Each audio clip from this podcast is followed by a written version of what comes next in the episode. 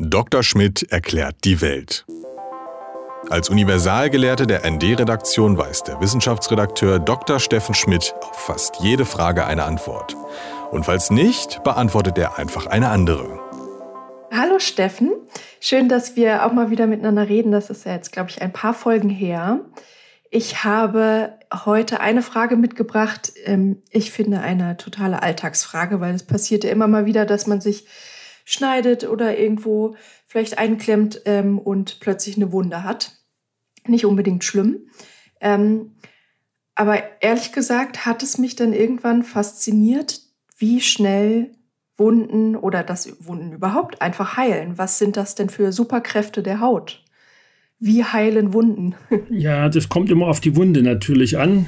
Also wenn du jetzt dich einfach schneidest, äh, das ist immer und möglichst nicht so lang der Schnitt ist, das ist immer die ideale Wunde zum schnellen Heilen, weil da ist kein, kein Gewebe verloren gegangen und das ist relativ glatt und wenn das wenn der Schnitt auch jetzt nicht nur sauber von der Geo Geometrie ist, sondern auch sauber, was jetzt in Keime aller Art angeht, dann infiziert sich da auch nichts. Und wenn dann ein kleines Pflaster drauf kommt, dann äh, heilt das relativ gut ab. Schlechter sieht's aus bei, an, bei Brandwunden zum Beispiel. Ich weiß nicht, ob du das schon mal irgendwann mal an der Ofenklappe oder so mhm. äh, verbrannt hast. Das sind dann meistens etwas flächiger. Das heilt dann auch nicht annähernd so gut.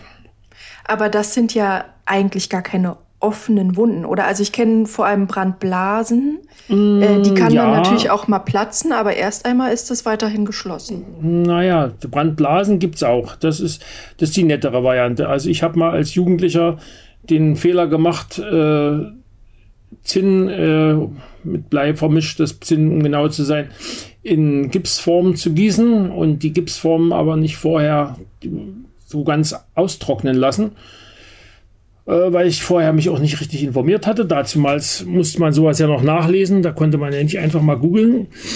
Äh, und das äh, Zinn ist dann auf dem feuchten Gips äh, weggespritzt und ein ganzer Flatschen ist mir auf, auf den Finger geflogen und das äh, war dann ein Flächenschaden, ein kleinerer. Hm. Der hat dann auch entsprechend schlecht geheilt und da habe ich dann auch noch jahrzehntelang eine Narbe gehabt an dem, an dem Finger. Das sind ja Wahnsinnsexperimente. das kann ich mir ähm, nicht vorstellen. Ähm, ja, aber man kriegt das auch mit dem Bügeleisen hin, würde ja. ich sagen. Aber äh, ja. hattest du dann damals was mit der Wunde gemacht? Äh, oder oh, bist du ins Krankenhaus oder hast nee, du das einfach also verheilen ich glaube, lassen? Ich, ich glaube, ich habe das dann einfach verpflastert. Also hm. Also irgendwer hat mir dann sicherlich noch eingeredet, man soll irgendeine Brandsalbe drauf machen, aber das ist meines Wissens Blödsinn. Äh, natürlich habe ich es kalt abgespült, weil, weil es war ja auch heiß irgendwie.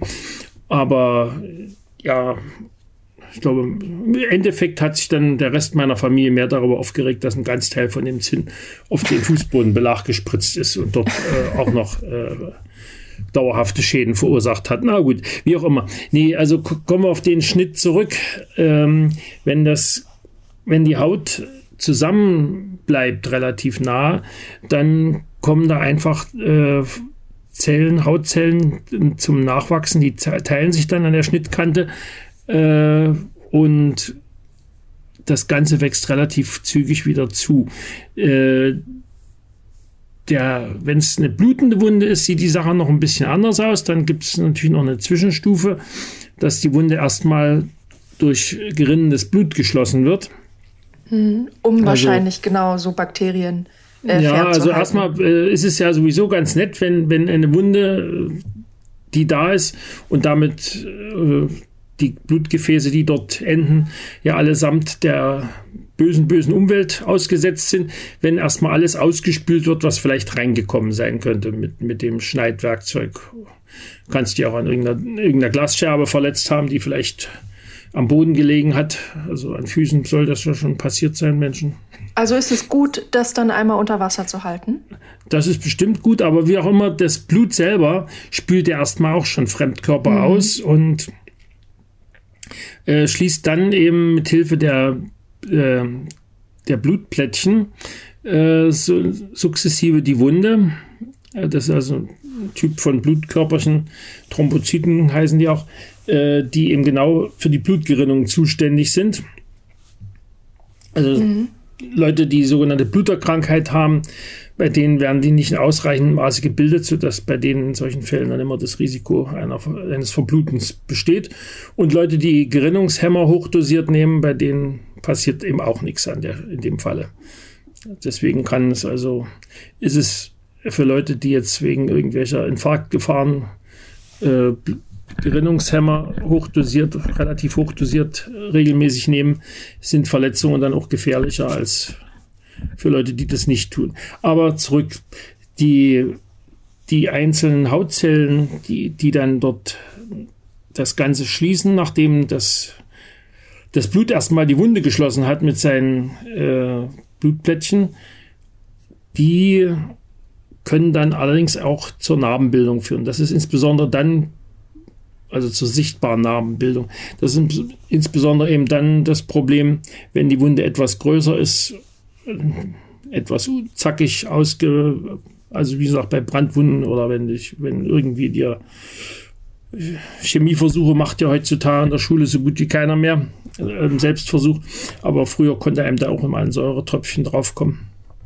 Das war dann auch entsprechend übel. Äh, da kommen dann äh, Hautzelltypen zum Zuge, die sogenannten Fibroblasten, deren Name nicht ganz zufällig mit Fieber im Sinne von Faser anfängt, weil die nämlich äh, ganz viele ähm, Bindegewebsfädchen äh, oder Fasern äh, dort produzieren, um damit die Wunde zu schließen sogenannte Kollagenfasern. Und die wandern bei größeren Wunden wandern diese Fibroblasten in die Wunde ein und produzieren dort einerseits neue Hautzellen, andererseits eben diese, diese Kollagenfasern.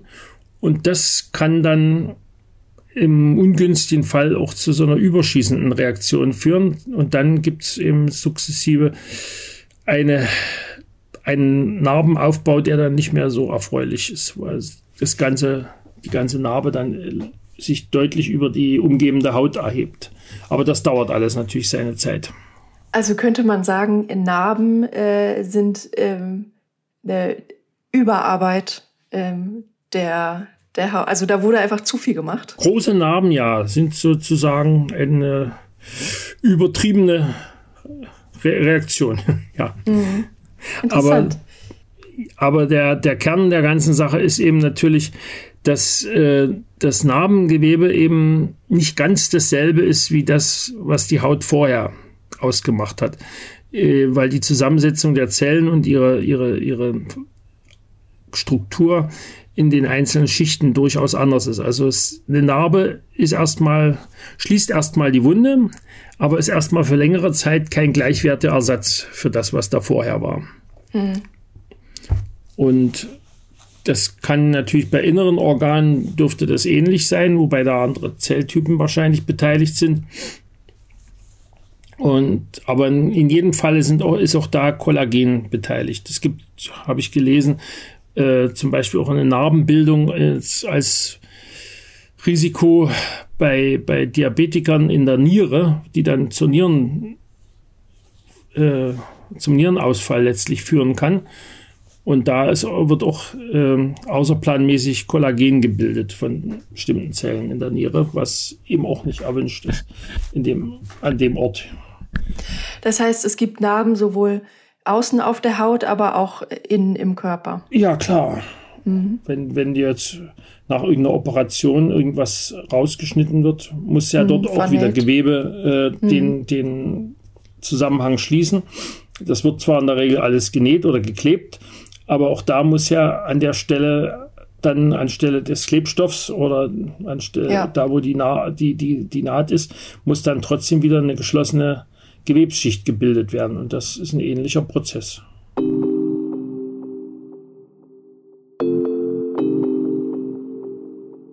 Arm, aber sexy. So hat der ehemalige Bürgermeister von Berlin, Klaus Wowereit, die Hauptstadt einst genannt. Ähnliches dürfte auch für das ND gelten. Denn als linke Zeitung stecken auch wir in der Krise der Printmedien. Gleichzeitig ist uns aber wichtig, dass sich jeder Mensch losgelöst von der finanziellen Situation bei unabhängigen Medien informieren kann. Deswegen setzen wir auf ein freiwilliges Bezahlmodell. Hilf mit bei dieser solidarischen Finanzierung und unterstütze das ND mit einem Beitrag deiner Wahl. Ganz schnell und einfach auf dasnd.de slash freiwillig zahlen.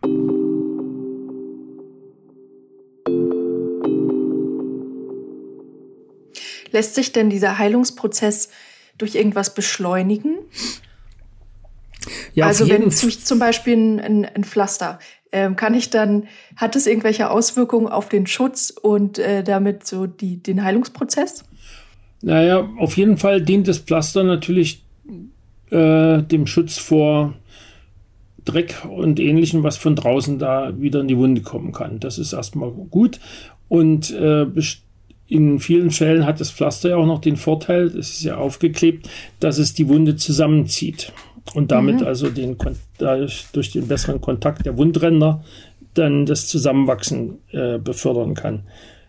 Das ist der, der positive Punkt. Ansonsten gilt generell, äh, dass es immer gut ist, wenn die Stellen, wo die Verletzung ist, äh, nicht unter Spannung gesetzt werden. Also wenn da nicht die Haut an der Haut rumgezerrt wird. Also wenn, wenn sie möglichst von Bewegungen, die die Haut unter Spannung setzen, befreit werden.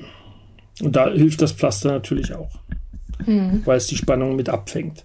Aber an, an bestimmten Stellen, wenn du jetzt irgendeine größere Wunde an, in, an, im Schulterbereich hast, wo du dich dauernd bewegst, oder eben auch an Fingern, weißt du ja, ja selber, ja, an den Händen, in den ne? Fingerbeugen, äh, die berühmten Büroverletzungen durch, durch Papierkanten.